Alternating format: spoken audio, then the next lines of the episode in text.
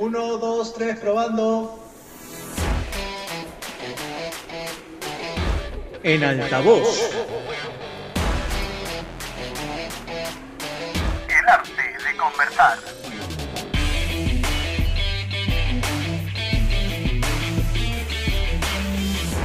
Temporada 3. Hola chicos y bienvenidos a En Altavoz. Estoy feliz de reencontrarme con ustedes en el primer y único episodio de la tercera temporada de su podcast favorito. Hoy presentaremos una de tus novelas favoritas que te hará estremecer el alma. Ana Karenina, una novela escrita por León Tolstoy, quien nació en Rusia en 1828 y es considerado por muchos el más grande novelista de la historia. Tolstoy no solo es catalogado un gran escritor, sino un reformador social quien creía que el hombre se purificaba con el trabajo manual y su acercamiento a la naturaleza. San Petersburgo, una de las más hermosas ciudades rusas, es el escenario principal de esta mística historia, que será consumida por los prejuicios sociales que harán de ella una tragedia romántica entre Alex Bronsky y Ana Karenina, ambos con el deseo de vivir su amor a costa de todo. Se enfrentarán a una sociedad burguesa y aristocrática que condena el adulterio no tanto por practicarlo, sino por vivirlo abierta y libremente, desafiando los lineamientos de una época conservadora. Alex Bronsky la ama y ella aún más. Sin embargo, la sociedad no juzga al hombre adúltero con la misma crueldad que a la mujer. Las críticas a su amor serán tan fuertes y devastadoras que disolverán toda promesa de amor, culminando su romance en un vacío profundo. Y ahora, escuchemos juntos Ana Karenina de León Tolstoy.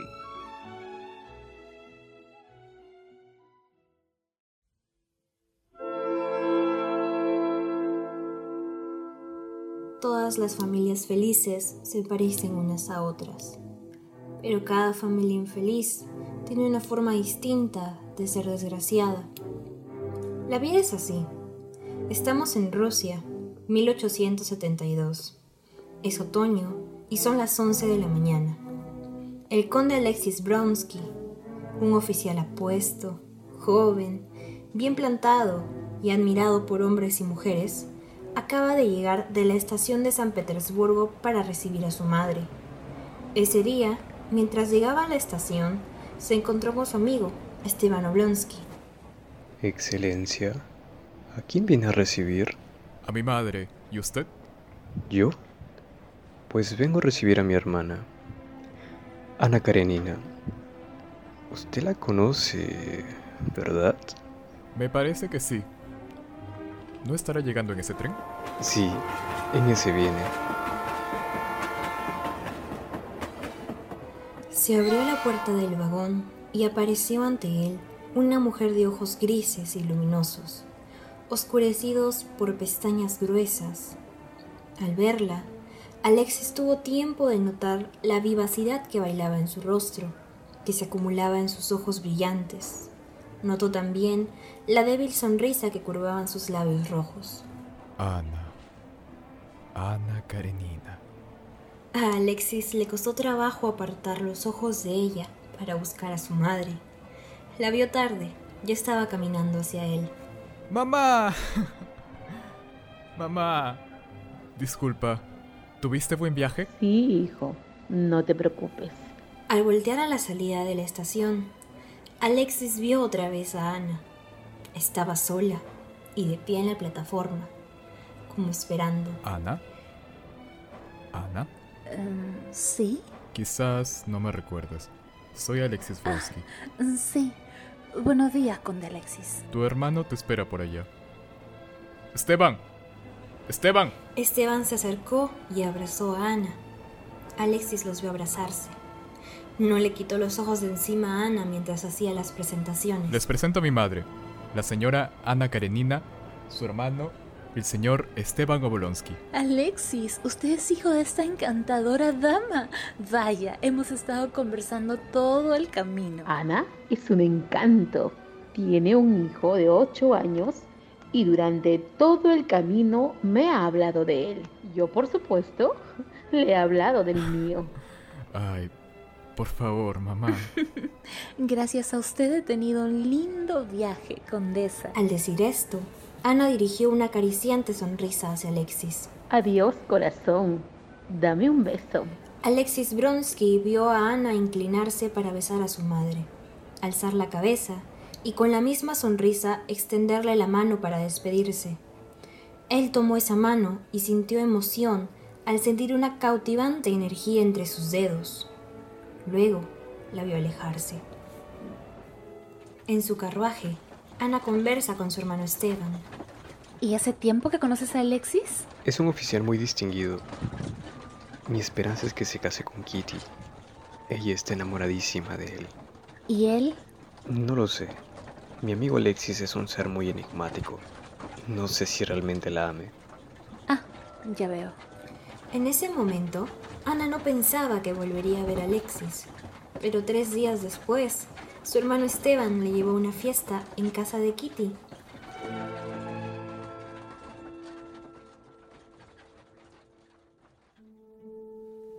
Kitty era una joven dulce y hermosa, y estaba muy ilusionada con la fiesta de esa noche. Se había puesto un vestido blanco y se había hecho un peinado de bucles que resaltaban su pelo suave y castaño. Con ustedes, el señor Esteban Oblowski y la señora Ana Karenina. Cuando oyó que llegaba Esteban, se acercó a saludarlo. Él estaba con una mujer que la deslumbró, Ana Karenina. Hola Kitty, te presento a mi hermanita Ana. Ella vive en San Petersburgo. Encantada, Ana. Igualmente. Kitty sintió que Ana era una mujer excepcional. Llevaba un traje negro de seda que mostraba su garganta y sus hombros que parecían esculpidos en mármol antiguo. Sobre su pelo negro y abundante se lucía una corona de flores blancas. Alrededor de su cuello, fuerte y bien recortado, colgaba un collar de perlas. A Kitty le parecía que aquella suntuosa vestimenta era solo un marco para una mujer simple, natural, elegante y también risueña, y pues dispuesta. ¿Qué otra palabra usar? Dispuesta. Un hombre se le acercó. Ana, ¿quisiera usted bailar? Mm, Sí, por supuesto. De pronto, el corazón de Kitty empezaba a latir más rápido. Había llegado Alexis y se acercaba a saludarla. El hombre que estaba esperando estaba allí, con su uniforme, sus galones, su rostro firme y hermoso. Alexis, qué bien que estés aquí. Buenas noches, Kitty. ¿Quisieras bailar conmigo? Con gusto, claro. Por supuesto. Alexis y Kitty bailaban alrededor de la sala. Ese lujoso salón, lleno de invitados, era una visión encantadora de colores, sonidos y baile. Por fin, cansada y jadeante, Kitty decidió sentarse. Alexis se apartó, Muchas gracias, dándole Kitty. las gracias. Ahora, con permiso. Kitty buscó a Alexis con los ojos y él estaba bailando con Ana. Se quedó mirándolos y vio en el rostro de ella una excitación que ella conocía bien. Bailas muy bien el vals. ¿Qué dices? Es que guías con mucha destreza. Ella notó la gracia, precisión y emoción que revelaba cada uno de sus movimientos. Ana estaba fascinada con Alexis.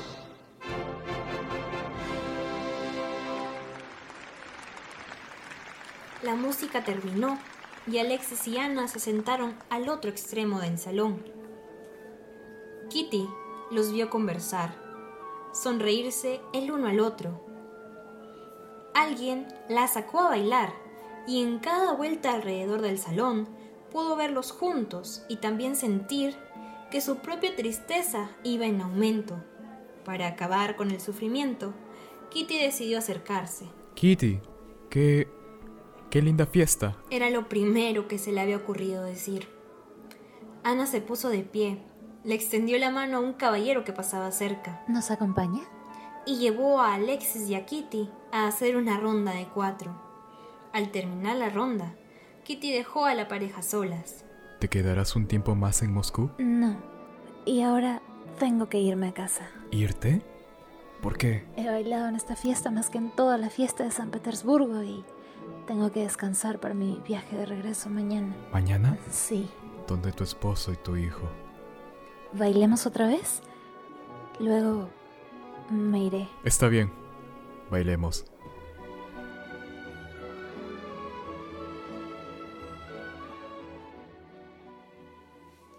A la mañana siguiente, Ana se despertó con una fea sensación en el pecho. He cometido una falta grave. Kitty está interesada en Alexis y yo le arruiné la fiesta. Tengo que irme de aquí. Tengo que volver donde mi familia. Pero en la estación, en el andén, lo vio. Buenos días, Ana. Ana Karenina lo miró con detenimiento y sintió una inmensa alegría y un inmenso orgullo de verlo ahí. ¿Por qué has venido? Para verte, Ana. No pude evitarlo. Y como si hubiera querido acompañarlos, el viento hizo que la nieve volara de los techos. Se había desatado una tormenta y a Ana, en ese momento, la violencia de la naturaleza le pareció espléndida. Aunque su razón hubiera preferido oír otras palabras, Alexis había dicho precisamente lo que el alma de Ana había querido escuchar. Lo siento. Perdóname si te molesta que haya venido, pero realmente no pude evitarlo. Alexis había hablado con cortesía, pero con tanta firmeza que durante un largo momento la pobre Ana no le pudo contestar. Lo que dices es un error, Alexis, y te suplico, si eres un hombre bueno, que olvides lo que acabas de decirme, así como yo lo voy a olvidar. No voy a poder olvidar un solo gesto, ni una sola palabra, nada tuyo. No, basta. Basta. Ana intentó adquirir una expresión severa y subió al vagón del tren. Una vez dentro, se dio cuenta de que esa pequeña conversación los había hecho acercarse muchísimo. Se sintió llena de felicidad y de pánico. Durante el viaje, Ana no durmió y en las imágenes que llenaron su cabeza, todo era felicidad. Al amanecer, se quedó adormecida y cuando despertó, una luz brillante llenaba el cielo.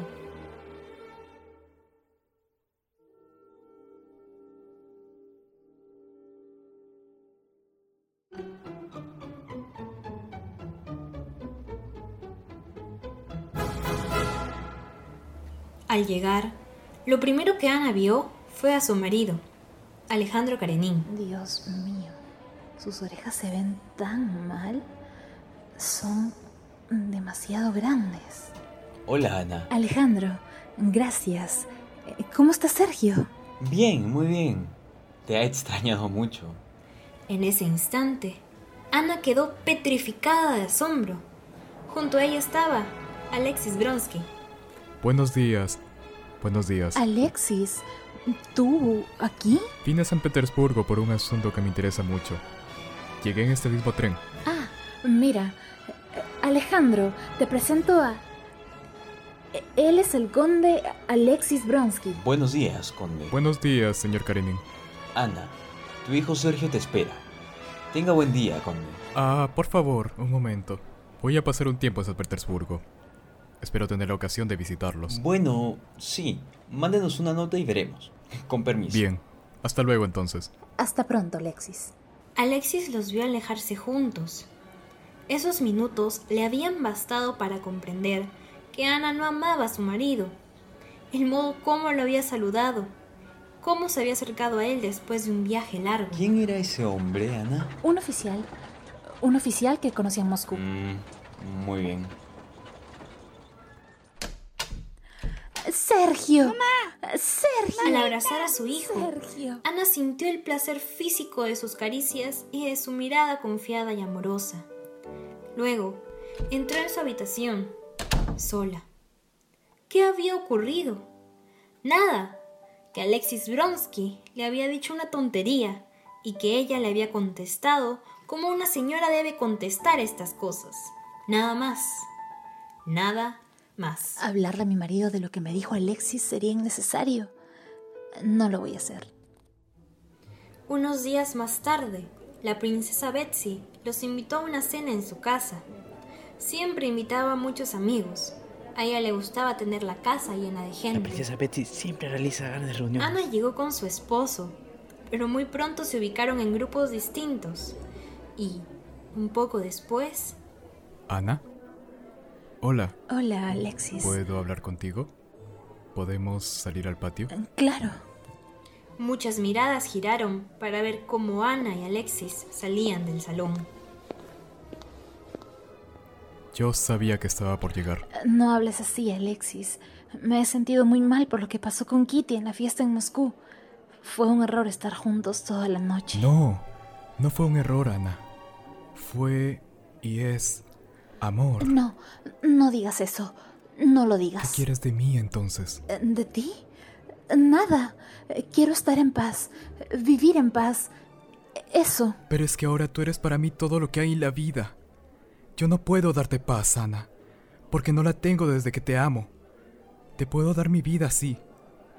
Es que no puedo pensar en nosotros separados. Y lo estamos, y eso no nos deja en paz ni a ti ni a mí. Veo solo desesperación, pero también, también felicidad. Qué felicidad si es que estamos juntos. Nunca me digas esas cosas otra vez. Seamos amigos. Ana, solo una cosa. Por mi derecho a tener esperanza y mi derecho a sufrir, te pido que me ordenes que me vaya para siempre de tu vida. Y me iré. No, no quiero que te vayas. En ese instante, locamente, ella le ofreció su mano y él la tomó.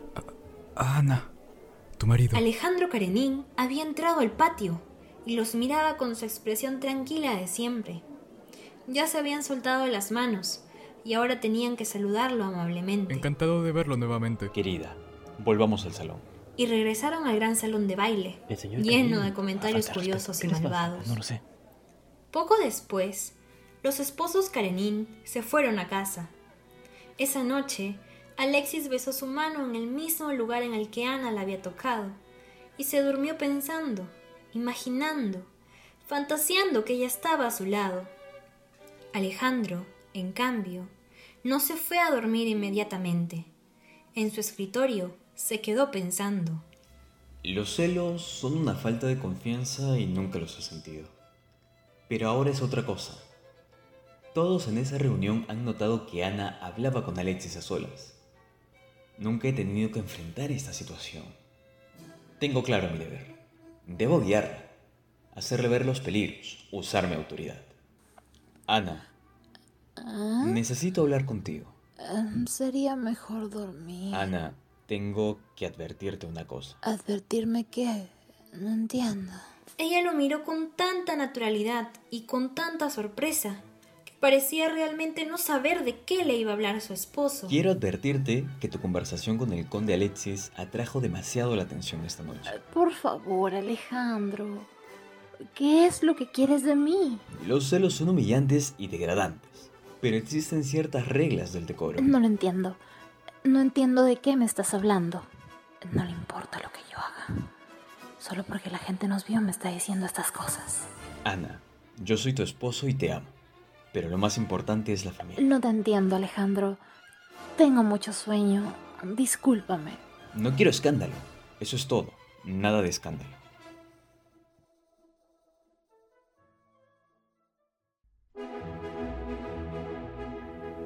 Las semanas pasaron. Ese año, como todos los años, se corrían las carreras de caballos militares. Era un gran evento, y los oficiales más importantes del ejército ruso competían allí. Alejandro y Ana tenían un palco oficial. Llegaron temprano. Cuando Ana vio a Alexis montando una yegua camino al partidor, sintió un estremecimiento. Alexis volteó un instante para mirarla, y Ana, en esa mirada, vio amor, amor por ella. Unos instantes más tarde, se dio la partida. Alexis tomó inmediatamente la delantera, pero de pronto su caballo tropezó, rodó y Alexis cayó sobre la pista. ¡Dios! ¡No! Ana se había puesto de pie y había gritado. Todos giraron hacia ella, menos su marido, que permaneció con la mirada rígida, como de muerto, fijada en la pista, ahora vacía. Tranquilos, tranquilos. Parece que está bien. Ana, vamos. Eh, No, eh, espera. Vámonos. Eh, Quiero saber qué ha pasado. Permiso, por favor. Ana se enteró que las heridas de Alexis no eran graves.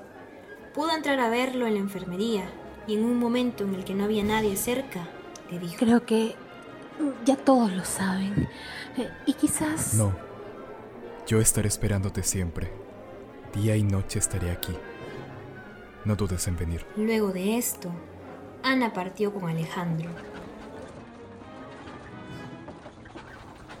Ana, tengo una pregunta, pero no sé si quiero escuchar tu respuesta. ¿Qué quieres saber? ¿Estás enamorada de Alexis? Por más que una mujer espera una pregunta, nunca tenemos la respuesta del todo lista. ¿Estás enamorada de Alexis, Ana? Sí. Sí, ¿Estás segura? sí. ¿Cuánto? ¿Cuánto lo amas? Más que a mi vida. Más que a mi vida, Alejandro. Ah, ¿Qué, qué voy a hacer? No lo puedo negar. Lo siento. Lo siento. Es así. ¿Por- ¿Por qué me miras así? No piensas decirme nada. Ana le acababa de confesar que amaba a Alexis y Alejandro la miraba, sintiéndose extrañamente tranquilo.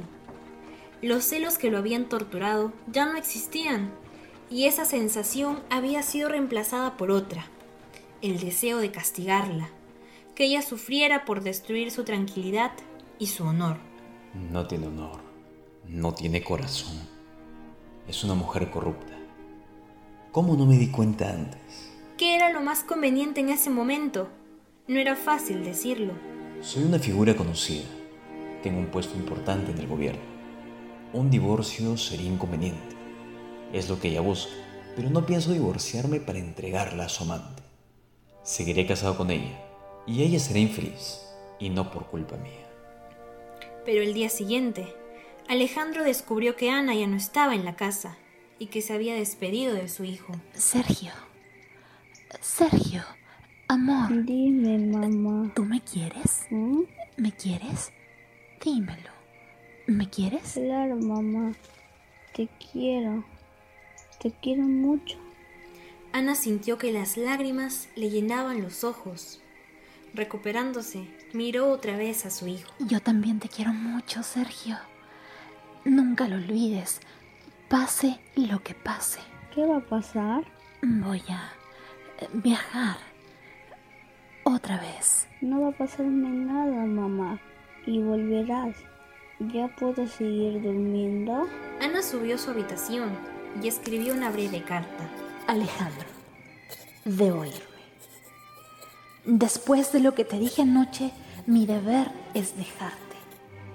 Pero me llevo a mi hijo porque no puedo vivir sin él. Mi hijo. ¿Qué va a ser de ese pobre niño conmigo y con Alexis? No puedo. No puedo llevarlo. Será mejor que no lo lleve. Ana rompió la carta y salió corriendo de su casa. No se detuvo hasta llegar a la villa donde Alexis, tal como le había prometido, parecía haberla estado esperando. Ana, Dios mío. Dios mío. Por fin. por fin. Por fin después de tanto tiempo soy un hombre nuevo. Mi marido me dará el divorcio eh, y seremos felices. Eh, pe- Pero no puedo vivir lejos de mi hijo Sergio. No puedo vivir sin él. Vendrá con nosotros, Ana. Y con eso en mente, Ana y Alexis comenzaron a vivir juntos.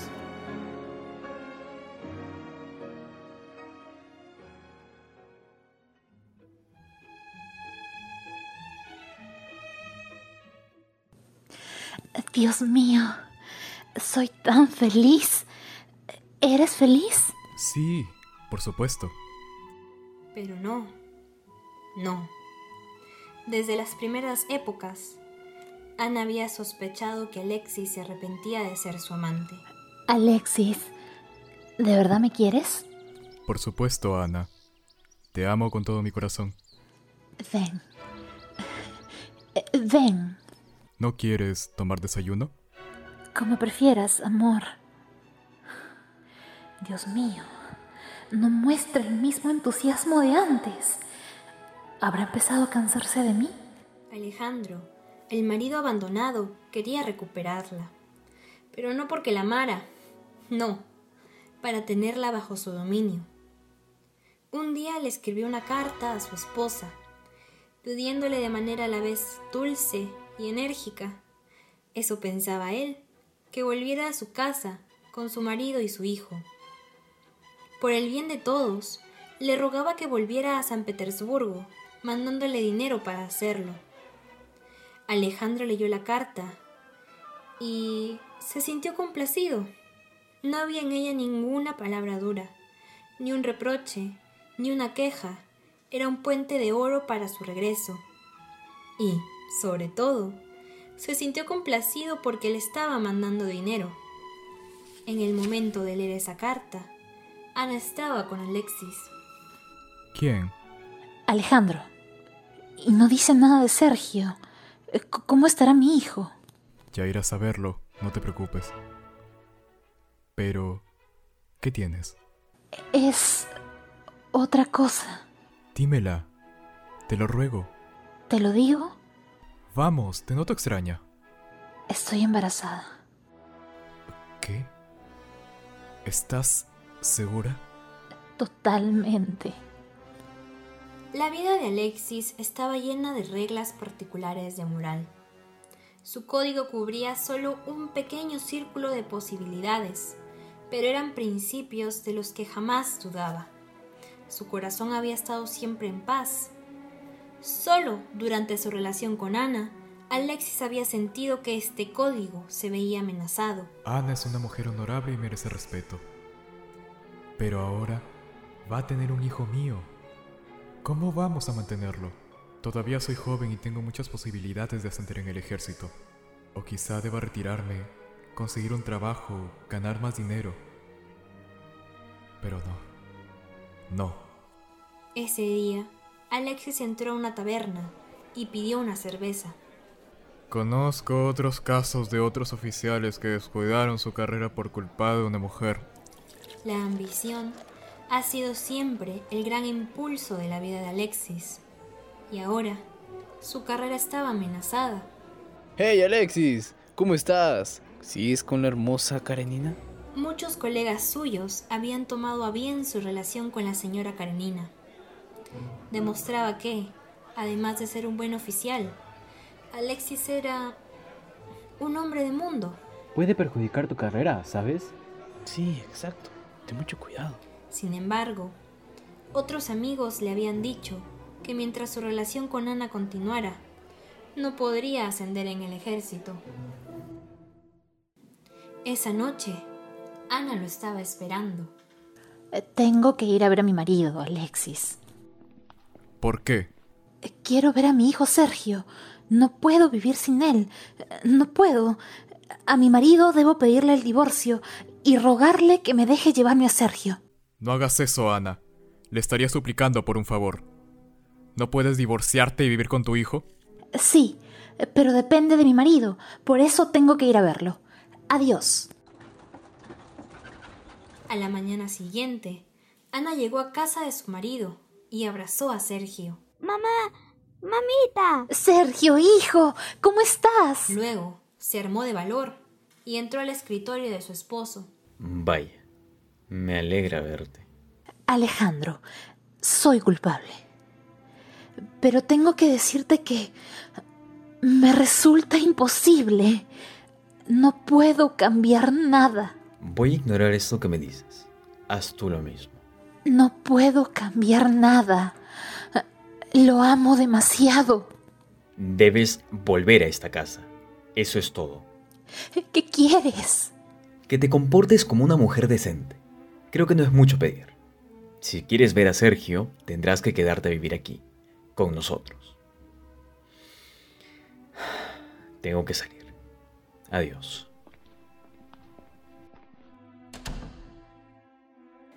Regresó a vivir con su marido ese mismo día.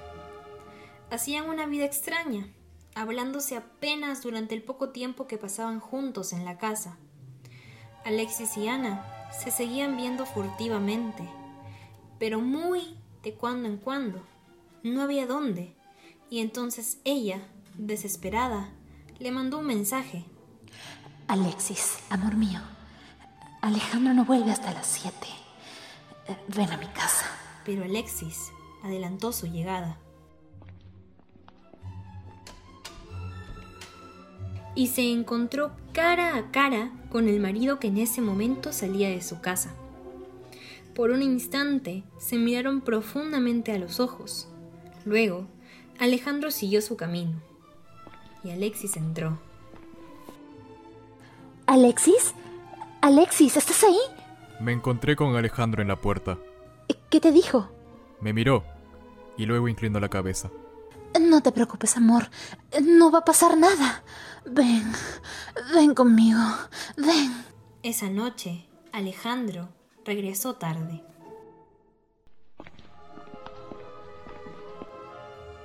Ana, Ana, Ana, dime. ¿Tu amante ya se ha marchado? Sí, sí, ya se ¿Cómo has podido pensar que yo voy a permitir esto, Ana? Entonces, me iré de aquí. ¿Por qué? Porque yo... Yo tengo que verlo. No puedo vivir sin él. ¿Y a dónde te irás? No sé. Al campo. Lejos. Lejos de ti. Lejos de ti. Y de tu hijo, Ana. Porque Sergio se queda conmigo.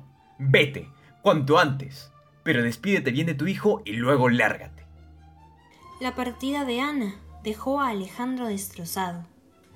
Nunca había imaginado que una mujer, mucho menos su esposa, pudiera ser tan ferozmente independiente como para desobedecerlo. Pasaron meses. Alejandro se dedicó por entero a sus actividades como funcionario del ministerio, yendo a reuniones donde los invitados evitaban hablarle de su esposa. Pasó casi un año y un día, mientras estaba en su estudio, Alejandro recibió una carta.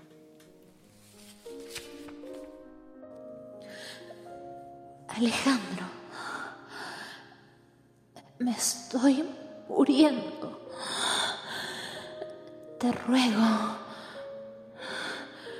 te imploro que vengas. Moriré más tranquila si me perdonas. Alejandro hizo una sonrisa amarga y pensó. Esta carta es un fraude, un truco, una mentira. No es más que eso, una trampa. Quiere engañarme, estoy seguro. Sin embargo, no era una decisión fácil. Pero, ¿y si es cierto? Si está en agonía y arrepentida. Alejandro subió a su carruaje y partió a buscar a Ana. Cuando llegó a la villa de Alexis, se encontró con un espectáculo desolador. Ella estaba en cama, pálida y temblorosa. Eres tú. A su lado estaba Alexis. Me alegra que haya venido Alejandro. Ana ha estado hablando mucho de usted. Vine porque era mi deber. Nada más. Alejandro comprendió todo. Ana tiene fiebre puerperal. Pu puerperal. Es mi hija. Alejandro, es mi hija. Y de Alexis. Espera. No sabes. Espera. Espera. Ana se interrumpió como para recoger sus ideas. No te extrañes. No te asustes. Soy yo misma. La de siempre. Pero dentro de mí hay otra. A esa le temo. Esa otra, la que amó a ese hombre, está a tu lado. Y... Y la que trataba de odiarte. Pero esa no era yo. Ahora soy yo misma. Toda yo. Me muero. No lo sé. Tengo. Tengo fiebre puerperal. Solo una de cada cien sobrevive a esto. Todo va a acabar. Todo va a acabar pronto. Solo necesito una cosa. Que me perdones. No, no, no, no. Yo ya sé que... Yo ya sé que esto no se puede perdonar. Vete. Vete. Eres demasiado bueno. La turbación de Karenin crecía y crecía, pero llegó un momento en que ya no pudo luchar más, y de pronto sintió que lo llenaba un estado de ánimo venturoso, que le daba una felicidad desconocida, y Alejandro se arrodilló junto a la cama de Ana y le tomó la mano. Alejandro, te he deshonrado. Sé que no me puedes perdonar, pero si no puedes perdonarme a mí, toma de las manos a Alexis y perdónalo. Con una condición. ¿Cuál? ¿Cuál? Que usted se vaya, conde, y yo me quede aquí, con ella. Alexis miró a Ana a los ojos. Bien. Muy bien.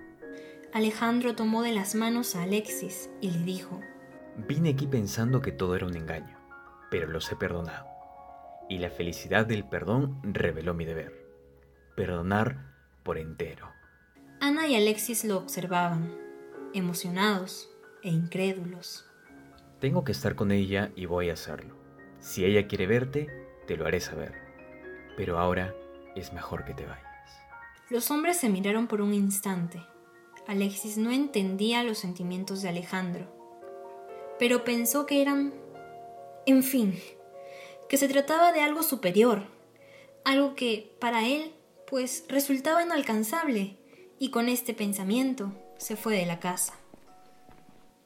Durante toda esa noche, Alexis caminó por las calles, desgraciado, humillado, culpable.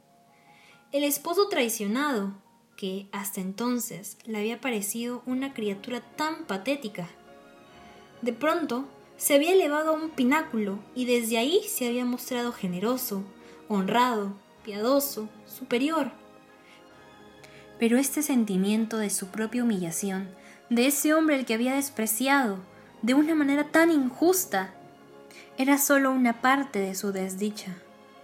Había perdido a Ana y ahora, precisamente ahora, la amaba más que nunca. Lo mejor sería que ella se convirtiera en un recuerdo. Dormirme, olvidarme.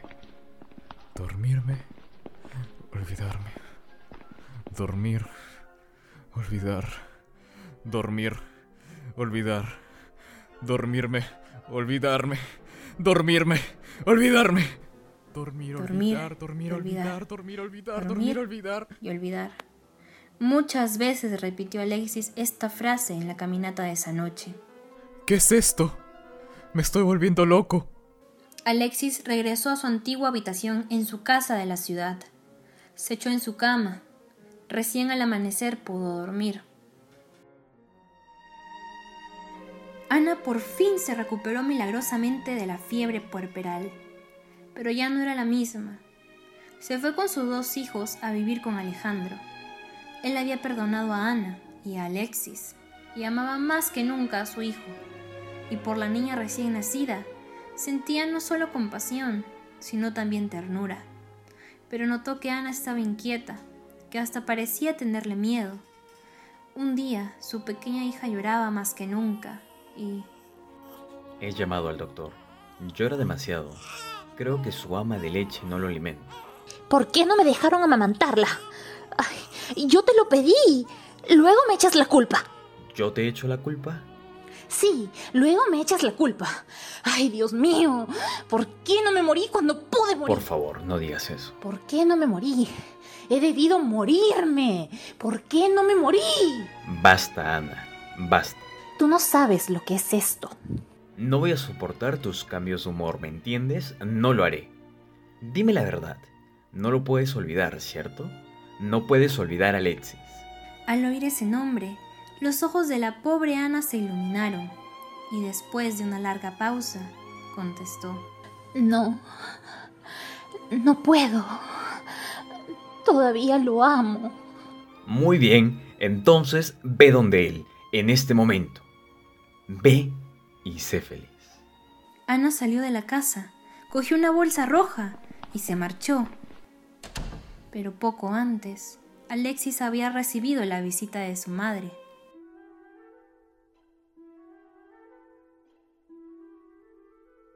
Pensé que era una buena persona.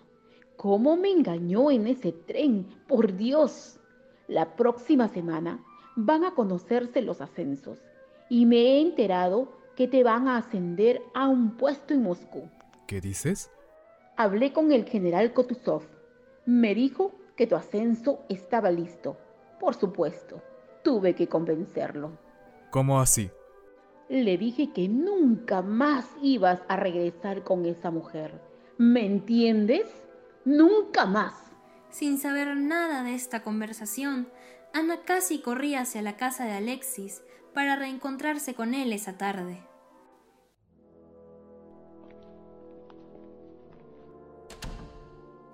Ana. Alexis, estoy de vuelta. Para siempre. Ya nunca te voy a dejar. Ana, pero por Dios. No puedo vivir sin ti.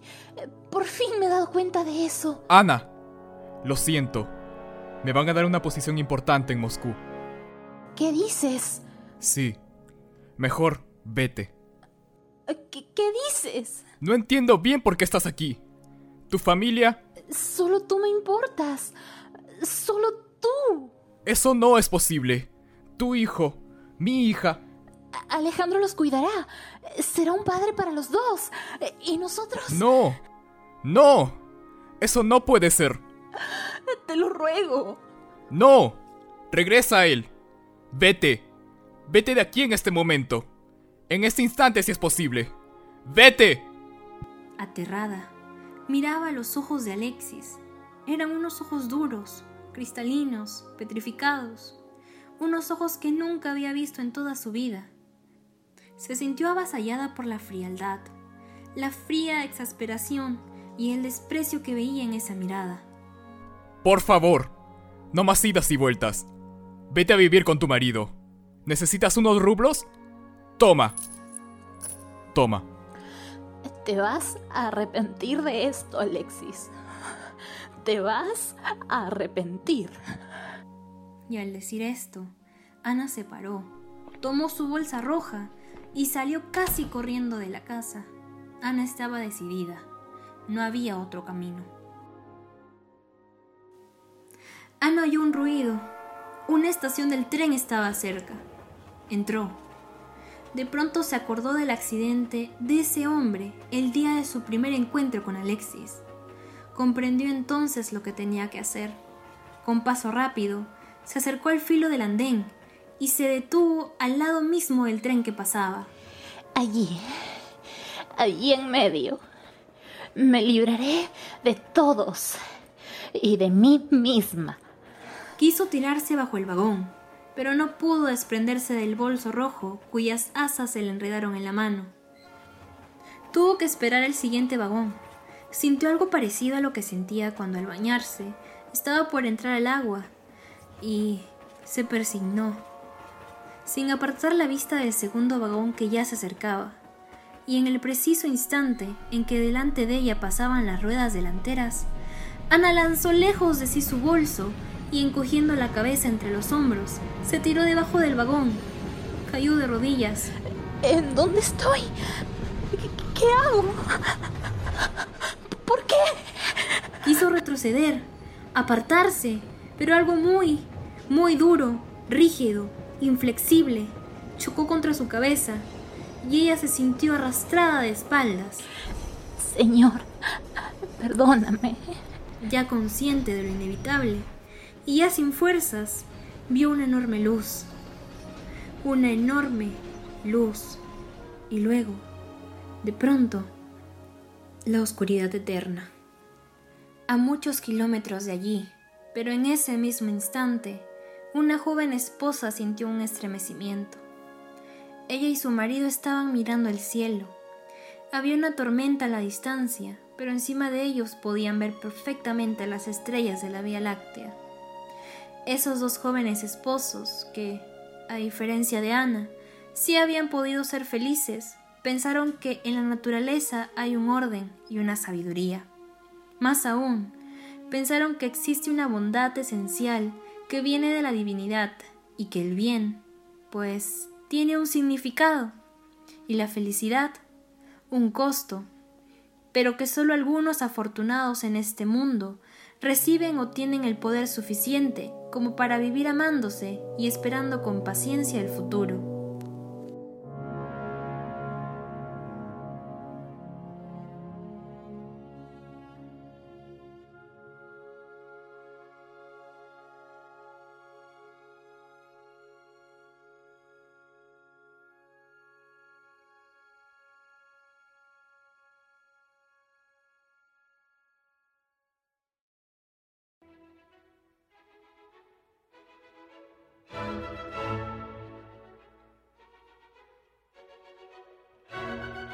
Con la participación de Andrea Albán como Ana Karenina, Rafael Fernández como Alex Bronsky y José Ramírez como Alejandro Karenin.